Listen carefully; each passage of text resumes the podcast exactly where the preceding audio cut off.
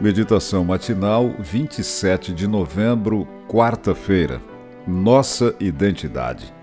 Irou-se o dragão contra a mulher e foi pelejar com os restantes da sua descendência, os que guardam os mandamentos de Deus e têm o testemunho de Jesus. Apocalipse 12, 17.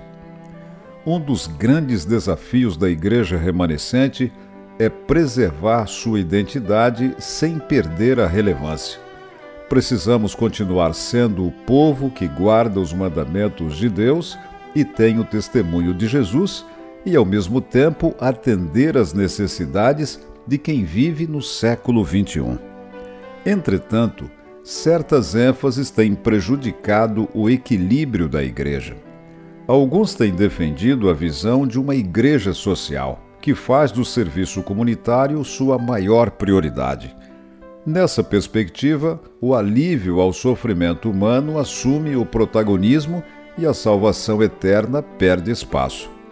Outros, por sua vez, defendem a busca pela igualdade religiosa, pretendem anular nossa identidade distintiva em busca de maior aceitação popular, tornando-nos mais evangélicos e menos remanescentes. Há quem defenda também menor ênfase na Bíblia e nos escritos de Ellen White. Esse segmento se apoia nas próprias opiniões e valoriza em excesso os grandes nomes das ciências sociais ou do mercado editorial evangélico. Somos uma igreja aberta ao novo, desde que isso nos fortaleça e não nos empobreça. As inovações são bem-vindas se aprofundarem nosso compromisso com a palavra de Deus e se nos ajudarem a transmitir nossa mensagem profética com amor, sensibilidade e relevância. Nosso chamado e identidade são bem definidos. Para mantê-los, precisamos deixar de lado a areia movediça das interpretações pessoais e continuar firmes na rocha do assim diz o Senhor. Não podemos nos relacionar com a revelação divina como se ela fosse um produto na prateleira de mercado, na qual pegamos somente o que nos interessa. Nossa interação com a sociedade não deve ser como água e açúcar, que na mistura unem-se e não é possível diferenciá-los.